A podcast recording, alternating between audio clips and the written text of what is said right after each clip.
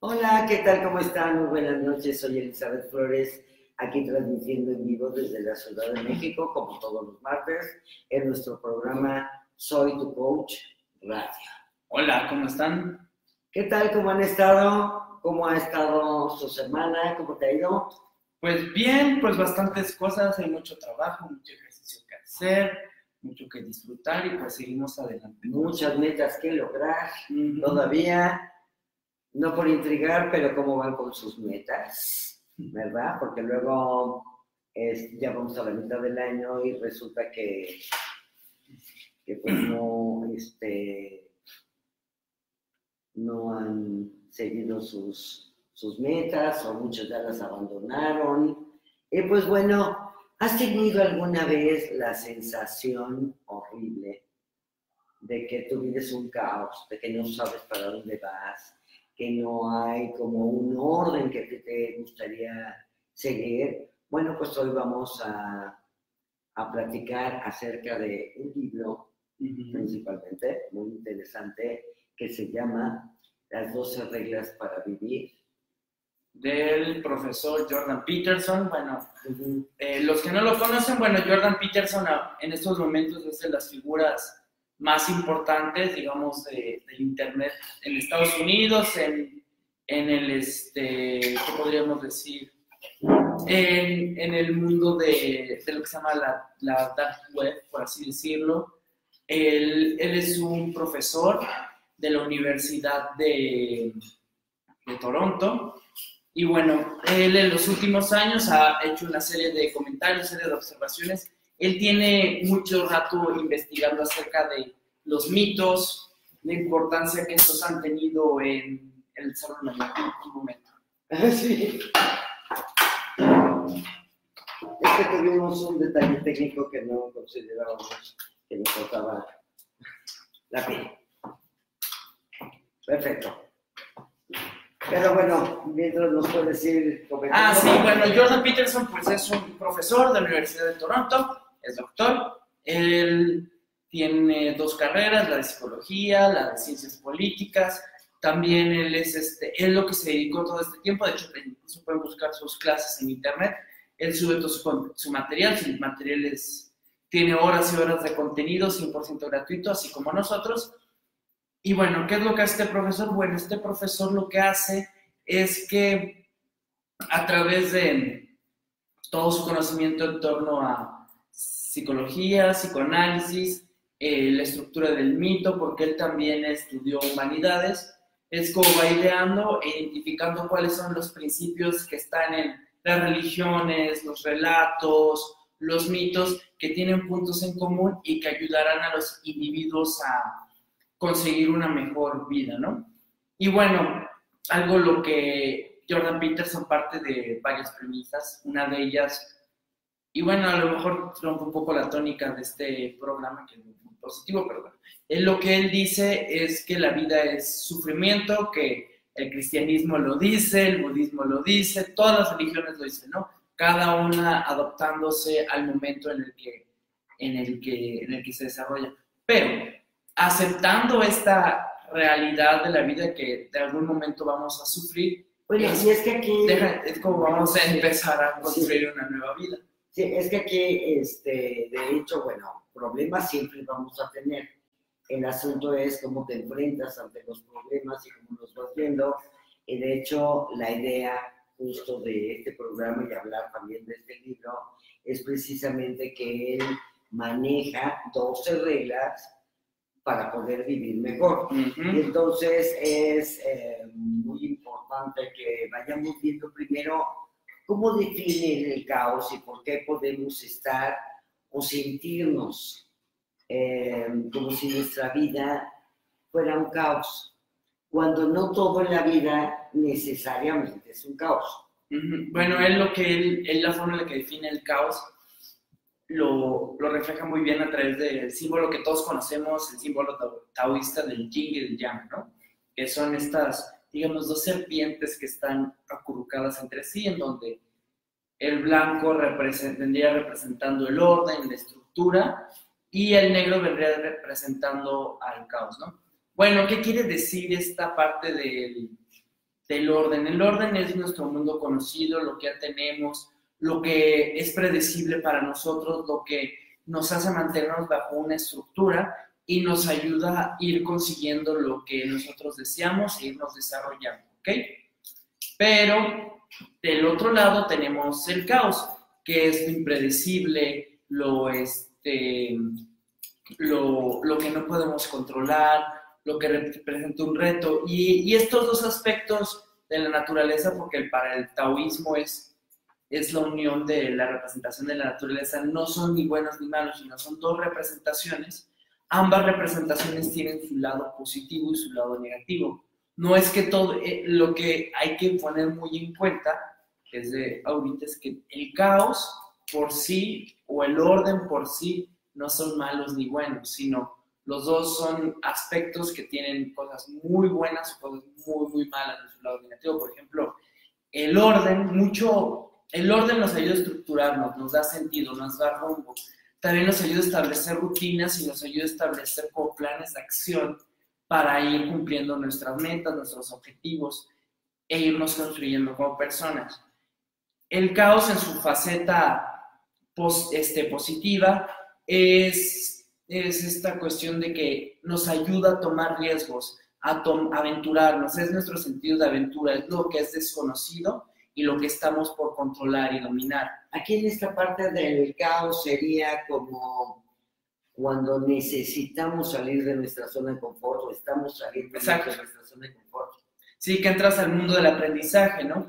Entonces, el caos, uno debe saber cómo gestionar el caos y que el caos para que no nos sobrepase debe de ser este, como controlado. Lo ideal es que de forma ordenada puedas gestionar el caos que entra a tu vida y el orden que entra a tu vida, ¿no? El, caos como qué sería? El, como el caos. Sí, el caos que... Mm, el caos, por ejemplo, es ofrecerte en tu trabajo ante un nuevo proyecto que tu jefe te ha puesto. O el, un caos positivo podría ser sería arriesgarte a tomar retos en tu vida profesional, este, en tu vida amorosa, no sé, acercarte a la persona que te gusta y, y superar el miedo al rechazo. Es nuestro sentido de aventura, porque son situaciones en las cuales no, tenemos, no poseemos totalmente el control del resultado que vamos a obtener. Entonces, esa clase de caos nos ayuda a crecer, incluso ante el fracaso de tomar estas acciones. El simple hecho de continuar y ser decididos es lo que nos permite afrontar este caos. Entonces, ya poco a poco lo iremos estructurando de las reglas. Entonces, es algo que quiero decir, o sea, algo que, que dice Peterson es que mucho orden, tanto mucho caos, es negativo, ¿ok?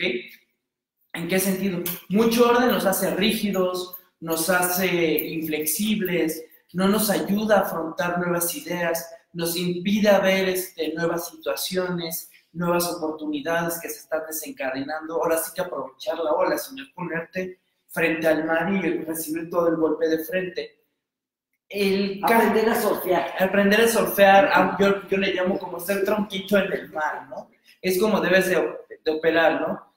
Y por el otro lado, mucho caos, pues es también este, brutal. ¿Por qué? porque pierdes total y completo control de lo que es inmediato a ti. Entonces, lo más importante es tomar control de lo que tienes a tu alrededor, establecer rutinas, horarios, porque mucho caos te descontrola, te desenfoca y entonces lo que eso provoca es que no seas consciente de lo que está a su alrededor. Entonces, poco a poco, esa intempestividad se va a ir reflejando cada vez más, más, más en ti. Y lo que cree Peterson es que te va a llevar al descontrol y después como una especie de autodestrucción, ¿no?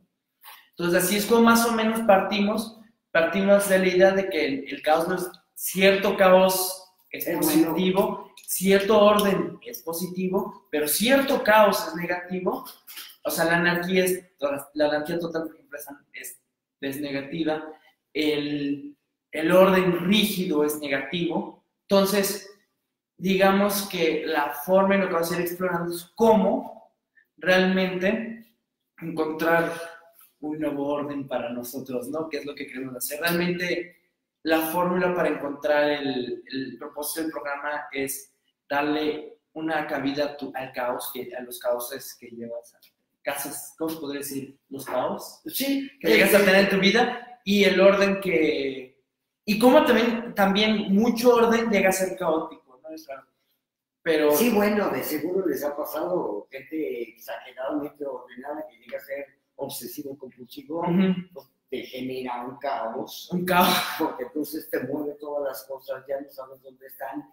Pero aquí yo lo que veo que es muy importante con esta teoría del caos es que cuando estamos generando un cambio interno, cuando queremos generar un cambio interno, ¿qué es lo que está pasando? Pues eh, nos estamos saliendo de nuestra zona de confort e internamente podemos sentir que todo se está descontrolando porque yo tenía mi cajita de aquí a aquí, de aquí a aquí me movía y esto era muy seguro para mí. Ujú. Y entonces de repente viene un cambio, viene un cambio político, viene un cambio social, vienen los cambios y que Un nuevo jefe. un nuevo jefe, un nuevo, un nuevo trabajo, un nuevo puesto, un nuevo amor. Y mm, hagan de cuenta cuando hay una ruptura amorosa, es- esto pasa muchísimo porque pues era lo conocido, bueno, malo, regular, ¿no? Por eso el dicho de más vale malo por conocido que bueno por conocer y esto no es cierto. Lo que pasa es que lo bueno internamente te genera un caos porque no hay cabida en tu cerebro para un nuevo pensamiento y una nueva estructura. Entonces tienes que generar un nuevo camino neuronal. Todo eso que les estoy diciendo no lo dice Jordan Peterson, pero... Lo dicen todos, ¿no? Sí, sí, son como acuerdos a los que van llegando. Entonces, eh, esto lo importante es encontrar el equilibrio interno, que esto es lo más difícil, por eso el yin y el yang, y, y vamos a estar equilibrados, y todo el mundo dice, pero ¿cómo demonios hago esto? Entonces, este libro se lo recomiendo, el que, del que estamos hablando ahorita, que se llama 12 reglas para la vida, un antídoto para el caos. Fíjense que ha sido el libro más leído en Amazon en Estados Unidos Y en Canadá. y en Canadá, adelante del de los siete hábitos de la gente altamente efectiva. Entonces, bueno, está generando, el hombre es controversial, tiene una parte eh, que a muchas mujeres no nos va a gustar, pero, pero tiene mucho sentido lo que él dice en cuanto a la calidad de la madre hacia cómo valora al hijo y cómo educa al hijo. ¿sí? Porque una de las reglas que vamos a ver ahorita, me voy a anticipar, es justo que le tienes que poner límites a tu hijo. Y de hecho todos tenemos que tener límites. Lo que más hace seguro a cualquier ser humano es, más bien son los límites. Límites claros, límites precisos. Entonces, eh, esta, esta parte es muy interesante, si pueden comprar el libro, leanlo, creo que en, este, en algunas plataformas ya está en audiolibro, pero bueno, aquí les vamos a dar un resumen general y no está muy alejado de algunas otras cosas que les hemos platicado en este programa o que yo doy en mis sesiones de coaching o que doy eh, las certificaciones para coaches. Entonces, bueno, pues empecemos de lleno con lo primerito, ¿no? Que es, ¿qué es lo primero que tienes que hacer cuando tienes una sensación de caos o piensas que tu vida es un caos? ¿Cómo te lo puedes quitar? Con algo muy, muy sencillo, que es ponte recto, echa tus hombros para atrás, porque aquí vamos a generar eh, un cambio en tu fisiología. O sea, me estoy sintiendo fatal. Bueno, ponte derecho. Ujú. Ajá. De hecho, es algo- eso es algo que habla muchísimo la PNL, que el, ¿cómo podría decir? Que la postura, que la La fisiología, fisiología. que es la forma en que representas las emociones a través del cuerpo, es también el- lo que va a experimentar emocionalmente. Y también es lo que dice Anthony Robbins, este, emotion is motion, ¿no? Las emociones no solamente se pueden generar desde el interior, también se pueden generar desde el exterior, tomando conciencia de mi propio cuerpo. Tú que estudiaste actuación también de saber que cuando hacen cualquier... Yo sí, yo de acuerdo. Sí, en algún momento actriz. Aunque usted no lo crea. Bueno, eh, tú lo sabes, ¿no? Que mucho parte del movimiento, cómo te muevas, esa Sí, conciencia. una de las primeras partes para jalar una emoción, evocar una emoción, pues es con el cuerpo. O sea, si yo estoy derecha, con los ojos para atrás, difícilmente me puedo deprimir. Exacto. Y cómo me ven los otros también. O sea, si voy a un nuevo trabajo y me pongo derecha, sed es abierta, porque también lo importante de, de esta regla es que, bueno, para empezar, está comprobado que cuando nos ponemos derechos erguidos, nuestro cuerpo empieza a segregar serotonina y endorfinas, que son ahora sí las, este, las, Hormonas. las hormonas del triunfo, del triunfo y del poder. Entonces, eso nos ayuda a sentirnos poderosos, fuertes, porque eso está totalmente relacionado de la forma en que avanzamos en una estructura jerárquica. Entonces, ¿qué hace Peterson? Lo que él, es, él, él se fascina mucho por las estructuras jerárquicas, cómo funcionan, y algo que se repite tanto en animales como en los seres humanos es que cuando un animal sube en la escalafón jerárquico, por ejemplo, ya sabes, los changos de los perros, de las langostas, de cualquier animal, genera serotonina dopamina y endorfinas y testosterona, que son las hormonas del triunfo. Entonces, estos mismos mecanismos que han evolucionado durante millones de años, nosotros también los poseemos. Entonces, nos hace sentir que hemos avanzado, que estamos abiertos. Y también algo muy importante, cuando nos ponemos en esta posición, también quiere decir que estamos y como es así, así la derechitos, lo que quiere decir también es que estamos abiertos al cambio, al reto, que estamos iniciando nuestro camino hacia la aventura y que estamos dispuestos a afrontar ese caos que nos va a ayudar a encontrar el significado y el sentido a, a nuestras vidas, a, a nuestras este, diferentes facetas como seres humanos. Y fíjate, algo que me encanta que dice Peterson es, evita ser patético. ¿Sí? O sea, tiene un humor bastante Es muy crudo. Es muy crudo. Entonces, sí, por favor, todos, todos, evitemos ser patéticos. O sea, ya olvidémonos de ese victimismo que no nos sirve para nada y generemos este cambio. Y la primera regla es ponte derecho, echa los hombros para atrás y esto va a hacer que muestres atención y seguridad. es exactamente eso, porque estás, te sientes arriba, eres triunfador y además estás aquí. Porque además esto también representa, ahí te va, representa que estás exponiendo tu caja torácica, ¿no? La parte donde está tu corazón, y órganos más vitales. ¿Y por qué lo haces esto? Porque eres más poderoso y, y cuando eso es que tienes confianza, ahora sí de tus mecanismos de defensa, ¿no? Entonces, eso es inconscientemente, pero también refleja autoestima, seguridad y decisión ante los retos que se vienen hacia ti. Entonces, es una buena, digamos que, y es el principio, to- todo arte marcial también empieza de la misma for- forma, mejorar la postura. El yoga empieza a mejorar la postura. Todo empieza así porque es la base para lo que viene. para no ser patético. Para no ser fatal. ¿sí? Entonces, el- la siguiente regla es, trátate a ti mismo como si fueras alguien al que fueras responsable de ayudar.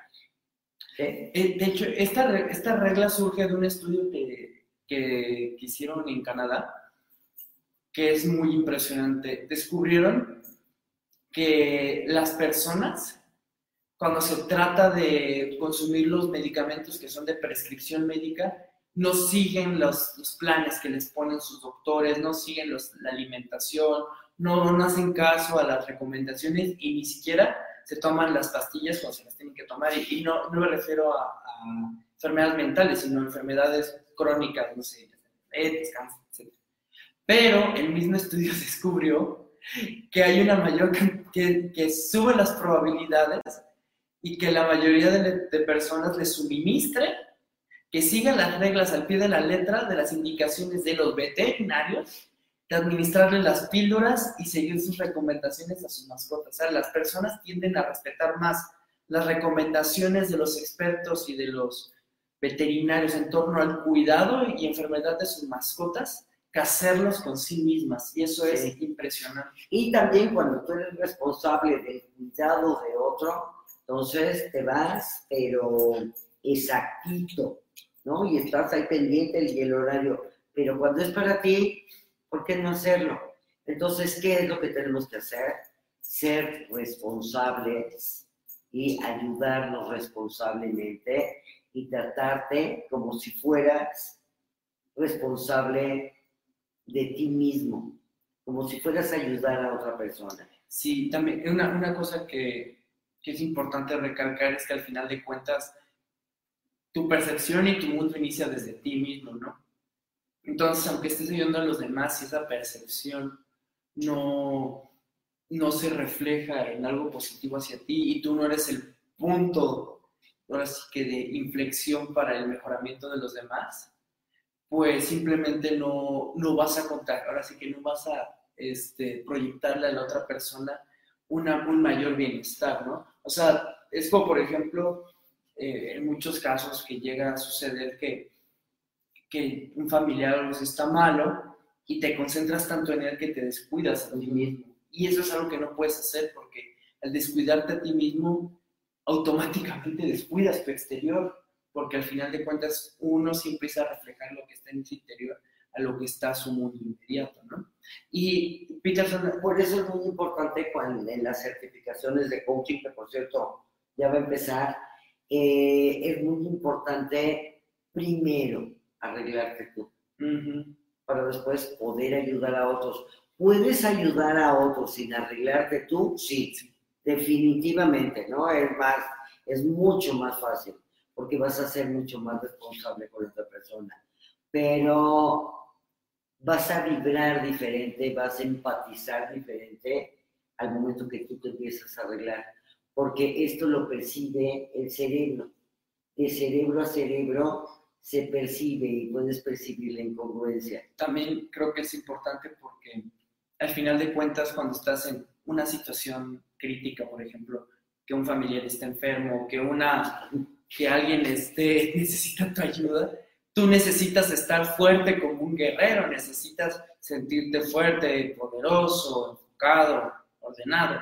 ¿Cómo vas a ayudar a una persona si tú no estás este, en orden, ¿no? Si tú, no estás, si tú ni siquiera eres capaz de ayudarte, ¿no? Fíjate, nos comenta Beatriz Alcántara, por eso consulto a mi hermana, porque su hermana es veterinaria. Entonces, sí, hazle mucho caso porque de seguro te va a dar mejores sugerencias y te va a cuidar mejor Sí. que a ella misma. Y, y- y no se trata de ser egoístas, ¿no? Sino se trata de que el centro, que somos nosotros mismos, en nuestras relaciones con otras personas, esté sano. Y de ahí nos podemos, tenemos un punto de partida para cambiar nuestro, nuestro entorno. Luego, siguiente regla.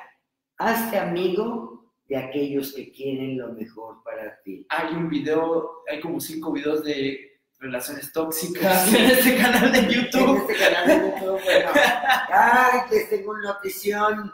Ya estamos en Spotify, ya vamos a estar en Apple Podcast y en muchos más, por si este, no me pueden ver en Buena Vibra Radio, escuchar en Buena Vibra Radio, ver en YouTube o ver en Facebook, va a haber mil posibilidades. No van a estar en el mismo orden que fuimos llevando el canal de YouTube ni el programa de Buena Vibra Radio, pero lo mejor, digamos, de, de todos los retos, de los programas, van a estar ahí. Entonces, ya, de hecho, ya está, aquí les voy a dejar el link. Por si prefieren escucharlo en Spotify, hay veces que hay personas que les gusta ver, pero hay otros que les gusta escuchar porque veces que los van escuchando en el coche. Entonces, bueno, pues ya estamos ahí. Y este, hay un comentario. Ah, ah, ah, ok, hola, tienes razón. Cuando es cuidar a otro, te enfocas al 100% o más. Pero para ti mismo, le damos la vuelta, sí, definitivamente. Entonces, pues empiezate a tratar como si fueras otra persona. Pero esta persona tiene que ser mucho más importante. Es como eh, el lunes estaba dando una sesión de coaching sacando esta parte del propósito. Y esta chica tenía su propósito muy marcado, que el bienestar principalmente de los niños donde esta ley, entre comillas, de infancia es destino no se cumpliera, sino que poder hacer algo por los niños, sobre todo por los niños migrantes, y que pudieran cambiar su, su destino, ¿no? Pero iba todo enfocado al bienestar en general. Y aquí, pues, cuando le pregunté, ¿y tú qué haces para tu bienestar? Pues así de, ¿cómo? Sí, primero, porque ese va a ser tu sentido de vida. O sea, lo que vamos a contribuir hacia los demás es nuestro propósito. Pero lo que me doy a mí va a ser mi sentido de vida. Y normalmente tienen que estar empatados. Ajá. Entonces, bueno, esta es una muy buena regla, que es la de hazte amigo de aquellos que quieren lo mejor para ti. Por eso este, tengo varios programas que son si eres una persona tóxica o aléjate por piedad de las personas tóxicas en tu vida. También otra cosa que habla muy importante Jordan Peterson, y creo que tú lo puedes complementar, es el caso de que muchas veces encontramos en nuestra vida personas en que son tóxicas y que nos sale la hermosa misión de salvarlas y rescatarlas. sí. Y pues bueno, tú lo has visto muchas veces, que es el caso del caballero de, de la armadura que llega y rescata a la damisela, el caso de la... O la damisela. o, o, el caso de la bella y la bestia, de la mujer que quiere cambiar al hombre o que quiere cambiar a un amigo. Este, no. Díganles, en serio, es increíble, creo en el cambio personal, estoy completamente segura de que las personas pueden cambiar. No les paguen su terapia tampoco, no los, les paguen sus sesiones de coaching, no. Tú dedícate a ti y dedícate a buscar gente que sume en tu vida y no que reste. O sea, quítense esa parte que de hecho se maneja mucho en el análisis transaccional, que es El Salvador. El Salvador, en todos lados lo hemos visto, termina crucificado. Es el perfecto Martín. Martín, Sí, porque finalmente está el inculpador, que en análisis transaccional no se llama inculpador, pero de acuerdo a las categorías de Virginia Satir sí, y son las que me acuerdo ahorita, es el inculpador, el suplicante y el salvador.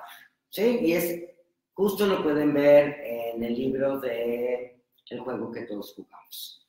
¿Y qué pasa con este juego? Pues este, de repente soy la víctima, de repente soy el inculpador y eventualmente me paso al salvador. Pero en este juego es un juego de a ver quién se roba más energía. Normalmente la víctima es la que roba más energía. Fíjese, por eso el papel de víctima nos fascina. Y de aquí que me gusta tener depredadores en mi vida y luego tengo miedo y luego me siento rechazado entonces llega alguien a quien además yo tengo que salvar, porque pobrecito, no lo hagan, no lo hagan, no lo hagan, porque de aquí vienen muchas relaciones destructivas. ¿Por qué? Porque no tienes las habilidades, estás metido emocionalmente con la persona. O la persona simplemente no, quiere, cambiar. Y está bien. Pero, no, pero la forma de involucrarte con esa persona es simplemente muy de lado. Y lo mejor es buscar personas que te reten y que te hagan ser mejor. Ese es y rehuye de las personas que saboteen tus buenos propósitos. Sí, sí. Y llegas tú así con tu, la mejor idea espectacular de tu vida. Eh, ay, no, ¿cómo crees? Eso no se puede. Eso no es posible, no lo vas a lograr. Y estas personas mentalmente te meten en un caos. Porque, porque dices, podré, no podré, lo lograré, no lo lograré, qué voy a hacer, cómo le voy a hacer. Entonces, em, imagínate, quieres, a mí me pasó mucho con algo que hice, hice una desintoxicación de mucho tiempo, eh, casi seis meses, eh, crudo y vegan, y mucha gente no le gustaba. Digo, yo no molestaba a nadie, este, yo no le decía a todo el mundo, Hazlo. hazlo, no, yo simplemente dije, yo lo voy a hacer porque me interesa hacerlo, uno porque lo quiero probar, dos porque me quiero desintoxicar de Y todo el mugrero que Y aparte a ti te gustan mucho los retos. y a mí ese tipo de retos así Extremos. así de, de mueres y, y estaba yo con mis, este, el Con tu monito de pastito. así, mi pastito, todos los días, muy feliz. Bueno, hubo mucha gente de no lo hagas y se te va a caer el pelo y se te va a caer el ojo y este, te vas a sentir fatal. Y, y muchos después me dijeron que no querían que yo lo hiciera porque ellos se sentían comprometidos a hacerlo. Pues no, nadie les dijo que lo hicieran. Pero como hay personas que te igualan los comportamientos o este, eres una inspiración para ellos, pero, pero hay gente que no está dispuesta a generar el cambio, pues no lo hagan. Eso y cuando iba a correr el maratón de 21 kilómetros, todo el mundo me decía, no lo hagas, te vas a morir. Pues no, no me morí, lo hice, fui muy feliz, este, disfruté mucho, tenía yo solo una preocupación, que no llegara la maquinita que empieza A barrer. a barrer, esa era mi única preocupación, pero ahí iba con otro cuate, los dos igual de, de lentos. ¿Por qué? Porque no me había entrenado. Esto que quede asentado en el constancia. No, no me había entrenado. Pero bueno, yo lo iba a hacer. Dije, corriendo, caminando, brincando, como sea, pero yo iba por mi medalla.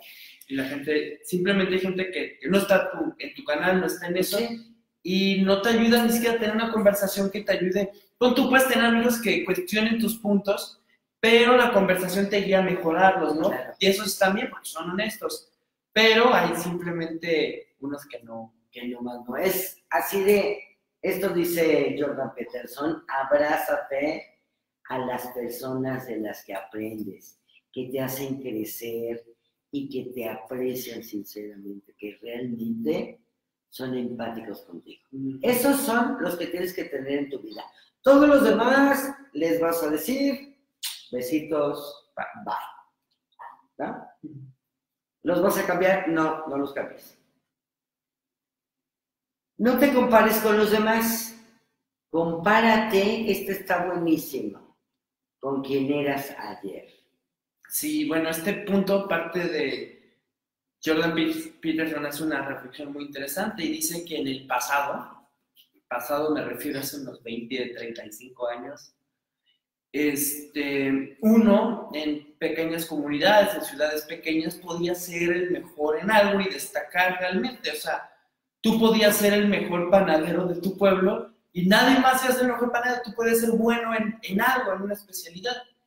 Pero ¿qué pasó ahora? Ahora con el Internet, la teoría de la, pues con toda la interconectividad, con el flujo de información, pues estamos en las redes sociales y nada más estamos viendo todas aquellas personas alrededor del mundo que son mejores con nosotras. Entonces, por ejemplo, si tú eh, patinas o te dedicas a, o digamos, te, te gusta cocinar, te metes sin mocos. Hay gente de, otro lado, de otras partes del mundo que es mucho mejor cocinero que tú, es este, mucho mejor gimnasta que tú, hace unos trucos de patinete impresionantes, escribe mejor que tú. Entonces, antes de ser el mejor de una comunidad de, de mil, incluso de cien mil, o podrías destacar de un pueblo de 50 mil, ahora, tiene- ahora tienes millones de personas con cuál compararte. Y además los ves. Y los ves, y te involucras y dices, chale, con este güey. Entonces, tienes que reflexionar para atrás. No puedes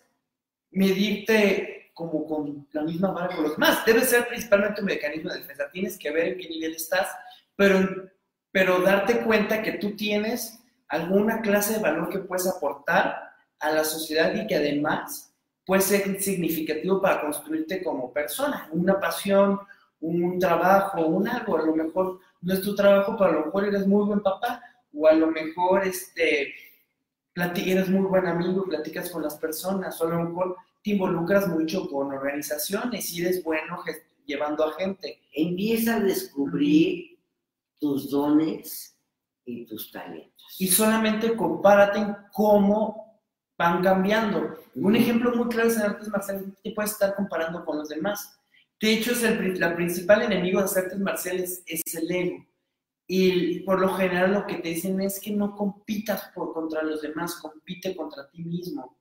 Incluso con sí, porque es el, el enemigo a batir en una competencia, eres tú mismo. Exactamente, entonces... Porque además es el más peligroso. Es el más peligroso porque es el que te hace caerte. Entonces, lo que debes de hacer es em, mirar hacia ti, ver cómo estabas en el pasado, ver cómo estás ahora y también algo que es muy importante es plantearte pequeñas metas que te ayuden a marcar un, este, un crecimiento en cualquier área de habilidad o en cualquier este, talento que quieras desarrollar. Y aquí es, supérate cada día. Exacto. Y no hagas algo de lo que te puedas avergonzar.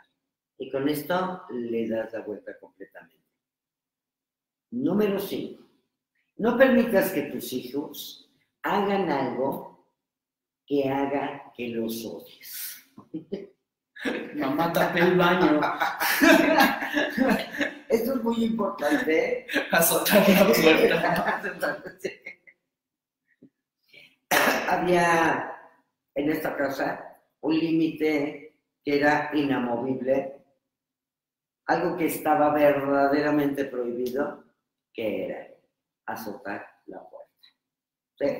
O sea, verdaderamente puedo odiar yo a cualquier persona que azote la puerta. Se me hace la peor grosería que le puedes hacer a otro ser humano. Ojo, ¿eh? Para mí.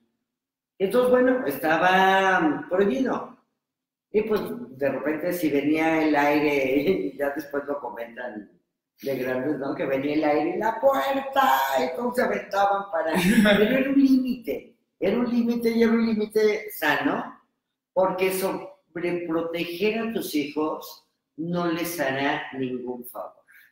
Encuentra un equilibrio entre la rigidez que en ocasiones exige ser un padre o una madre y el amor a tu hijo.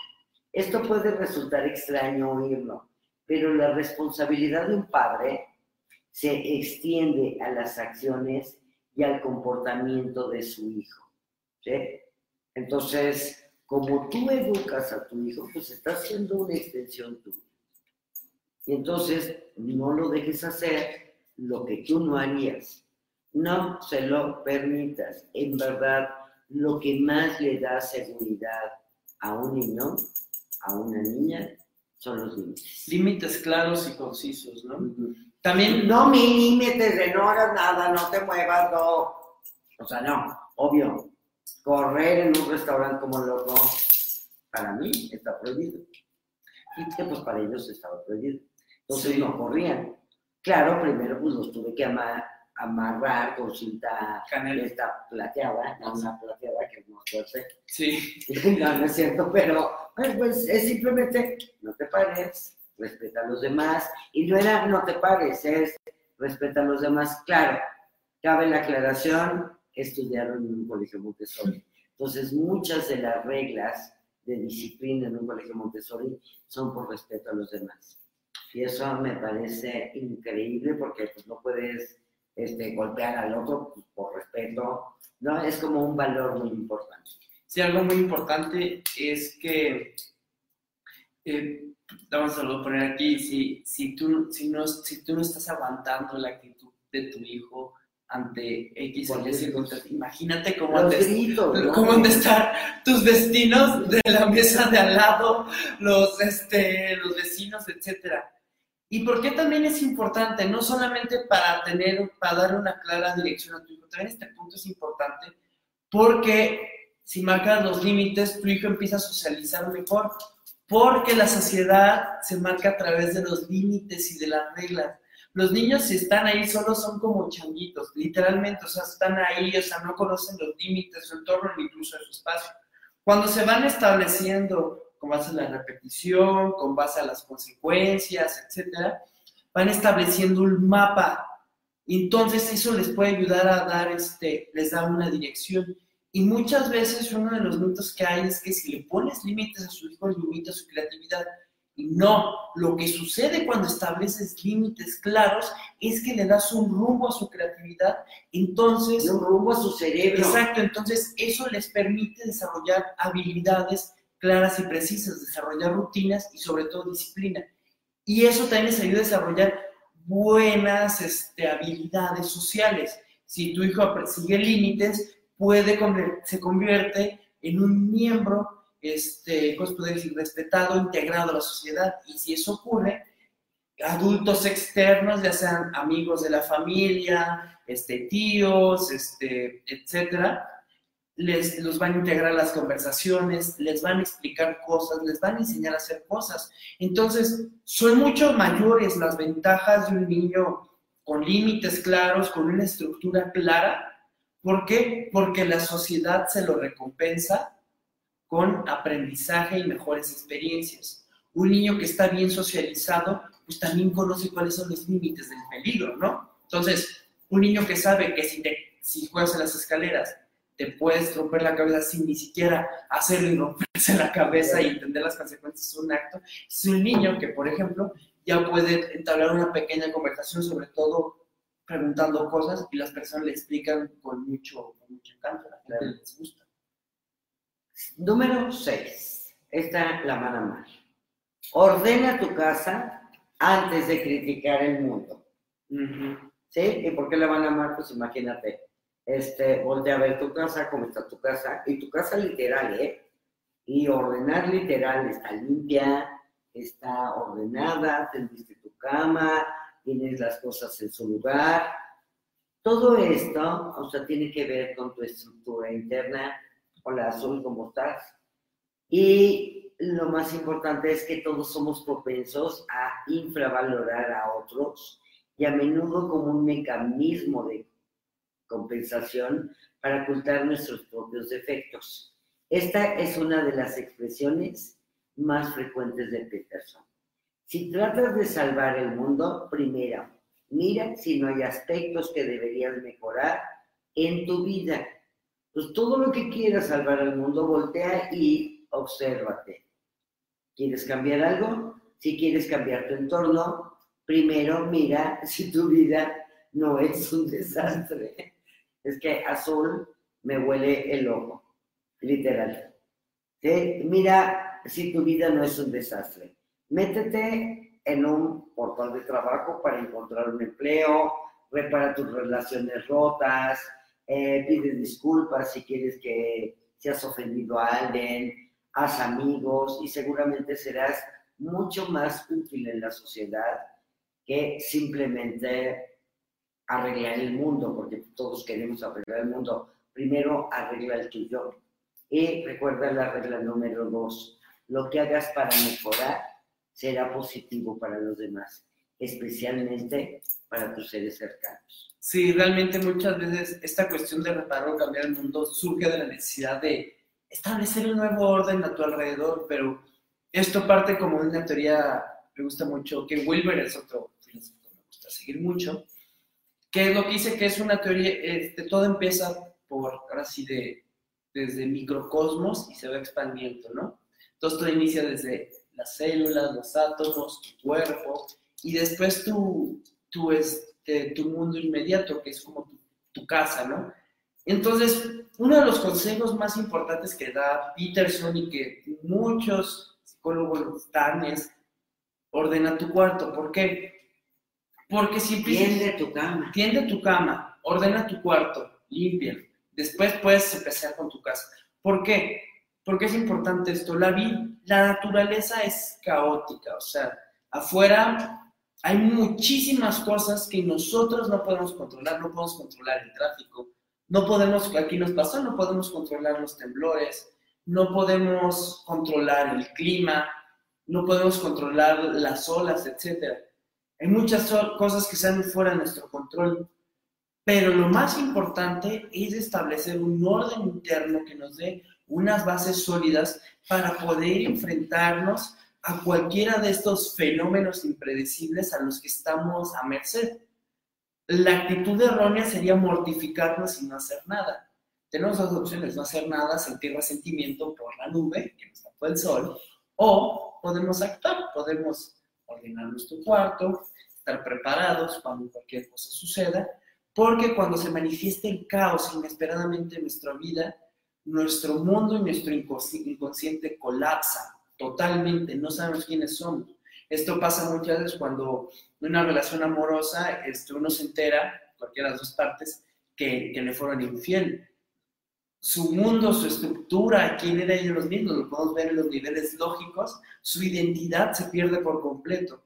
Entonces, estas estructuras que nos dan orden nos ayudan a identificarnos y darnos un sustento cuando de forma intempestiva nos acude cualquier situación en la que no tenemos control, o sea, cualquier cosa que sale de mi cuarto para afuera.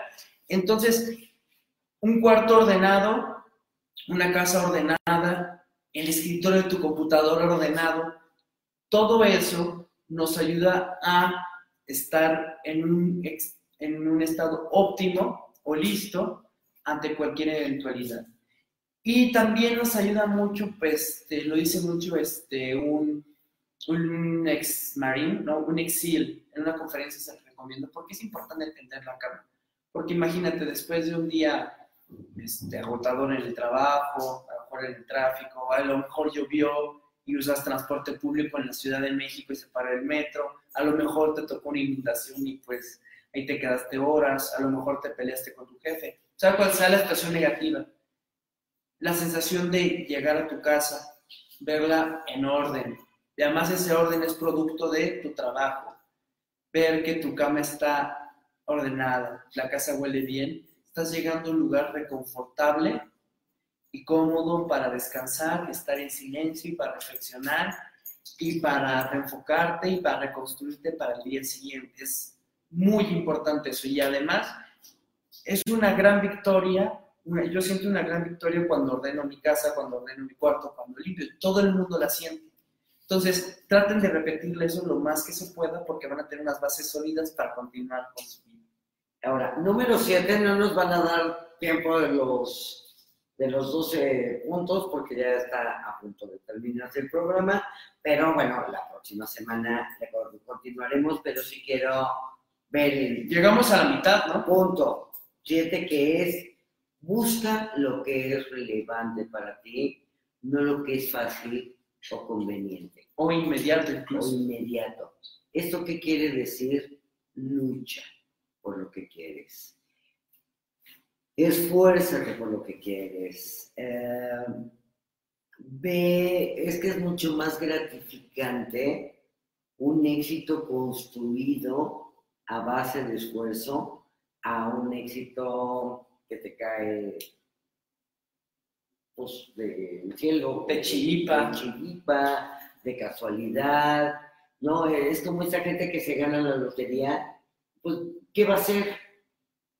La va a perder, va a perder todo el dinero, porque además en su chip interno, en su cerebro, no ha generado todo un cambio para poder tener y manejar ese dinero y el termostato del dinero pues va a bajar al nivel donde está.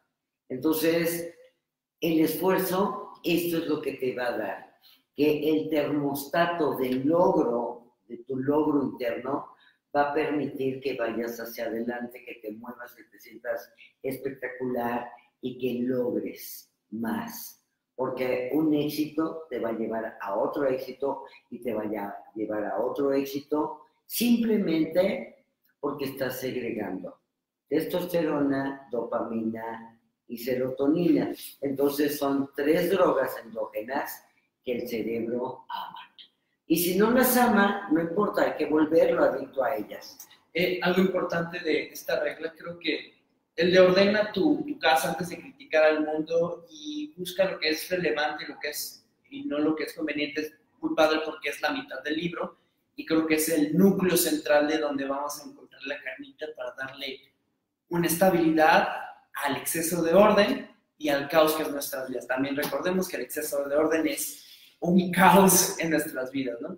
Entonces, ¿qué significa esto? Entonces, como, como, como lo hemos visto en, en el punto anterior es que hay muchísimas cosas que no podemos controlar. Aceptamos esto, por ejemplo, acepto que eventualmente pues, este, pues, vamos a fallecer, aceptamos que no puedo controlar los huracanes si una persona costera, no puedo evitar ciertas cosas o condiciones sociales que están a mi alrededor y las acepto, ¿no? Pero el, el riesgo de aceptar esto es que muchas veces se puede caer en el hedonismo, o simplemente ah, pues ya disfruto, pues ya me trago todo lo que quiera, bebo todo lo que quiera, o incluso este, pues, este, pierdo rumbo, me sumerjo en actitudes autodestructivas, que caes exactamente lo mismo, empiezas a generar un caos. Uno genera un caos cuando cae en el exceso y busca lo inmediato. Y es como un reenfoque de cómo planificamos y cómo buscamos las cosas. Cuando Jordan Peterson se refiere a que busques lo que es este, relevante y no lo que es inmediato, lo que es fácil y conveniente, se refiere a esto. Bueno, pues una metáfora muy sencilla.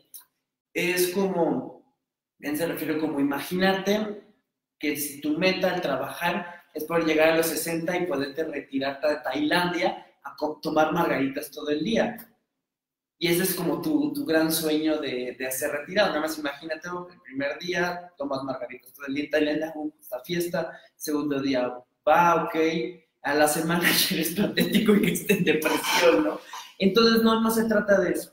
Lo que se trata es de construir disciplina, hábitos hacia una habilidad en particular. Puede ser, ni siquiera puede ser una habilidad que sea tu trabajo, ¿no? Puede ser una habilidad, un arte, un deporte, algo a lo que le dediques tu tiempo, tu pasión, tu alma y tu devoción. Sobre todo tu pasión, la diversión y tu alma, algo que puedas sí en verdad hacer 24 horas por 365 días del año. Eso es a lo que te tienes que dedicar. Exactamente. Y con esto, prácticamente... Falta, falta algo con cerrar. Es, es lo que dice ella, o sea, es dedicarte totalmente a eso. ¿Y cómo vas a enfrentarte, por ejemplo, tú que eres muy dedicado a tu trabajo, empiezas a trabajar desde las 6, 7 de la mañana, por tu página de internet, haces videos, haces todas tus publicaciones de Facebook. Este, en mi caso que voy, trabajo, regreso, este, atiendo a otros clientes, este, voy, practico Jiu-Jitsu, es una locura. Este, y además tratamos de darle todo al 100 a nuestra vida familiar, tratamos de darle al 100 a nuestros amigos. Cómo, cómo es que sacamos ese motor o cómo sacamos el motor en las cosas cuando las cosas se complican, porque no siempre las cosas vienen así, siempre va a haber cosas que no controlamos, pues es porque buscamos el significado de esas cosas y es lo que me gustaría concluir esto, esto que es como, ¿cuál es el antídoto al caos y cuál es el antídoto al orden? Y la respuesta es el citarle un significado a nuestra vida, pero ¿qué es el significado? Precisamente en esto encontramos la respuesta. Es enfocarnos este, apasionadamente y dedicadamente a lo que es importante para nosotros, que le construye y que le ofrece a los demás un motivo o un motor también para enfocarse y ordenar su propia vida, y que además le rinde este, beneficios a mí, a mi familia, a mi comunidad y a la sociedad en general. Entonces, el significado no se va a manifestar en... Jordan Peterson dice que el significado no se manifiesta en una frase, no se manifiesta en una... Este, en un, en un enunciado, cada quien va a tener el suyo. O sea, es como un conjunto de, de, este, de, situaciones y él lo describe de esta manera. El, el significado o razón donde encontramos el motor a, nuestro tiempo, a nuestra disciplina de pasiones en esos momentos donde sabes que todo valió la pena y son esos momentos que recuerdas para siempre. Cuando todo estaba en tu contra y tú decidiste dar un paso al frente ante, el, ante la adversidad, al caos, y todo ese orden que estuviste construyendo con rutinas, con disciplina, con dedicación, logra superar el caos y al, al caos que te decidiste enfrentar, y estableces un nuevo orden en lo desconocido. Ese es el significado y eso es como lo construimos. En el siguiente programa me gustaría, me gustaría empezarlo con la descripción de Peterson porque escribe una definición muy bonita de lo que es el significado. Otro, un caso, un ejemplo muy claro es que es, por ejemplo, cuando, esto lo reflejan las películas gringas, cuando hay una competencia de gimnasia, pasa un gimnasta y hace una rutina prácticamente perfecta. No sé cómo funciona la puntuación en, gimnasia, pero este gimnasta hace 8.5, 9.5, 9.5, 9.5, ¿no? Y pues ya no hay nadie que lo puede ganar. Y de repente llega otro gimnasta, a lo mejor incluso desconocido, que hace una rutina perfecta y saca 10 perfecto. Y el nuevo orden que esta persona estableció, el nuevo sentido que esta persona este, estableció, eso es el significado, digamos, cuando la virtud del trabajo y la constancia se manifiestan. Y esto va más allá de, este, la, eh, digamos, una felicidad normal o de una tristeza normal, sino es la transmutación, digamos así, de, de lo que es la tristeza, el enojo, todo eso, sino hacia algo que me sublime. Hasta lo sublime, exactamente, superar la felicidad, el enojo, la tristeza, la melancolía, hacia lo que llamamos lo sublime y eso podríamos llamar como el significado y es lo que le va a dar sentido a nuestro caos y a nuestro, en nuestro orden que tenemos que tener. Y a nuestra vida. Y a nuestra vida. puedes hacer 24 horas al día por 365 días al año y vale la pena. Yo creo que lo logra lo que tú quieres lograr siempre y cuando tengas esa felicidad súbita. Yo creo que cuando en PNL le, preguntas tú a tus clientes, este, evoca tu mejor estado, lo que buscas es que la persona identifique un momento donde todo ocurrió de forma perfecta. perfecta. exactamente. Porque esa es esa sensación, ese es el mejor estado que todos tenemos. Por ejemplo, a mí me pasa mucho en un examen que tuve de Aikido, increíble, y yo no pensé que iba a ir así.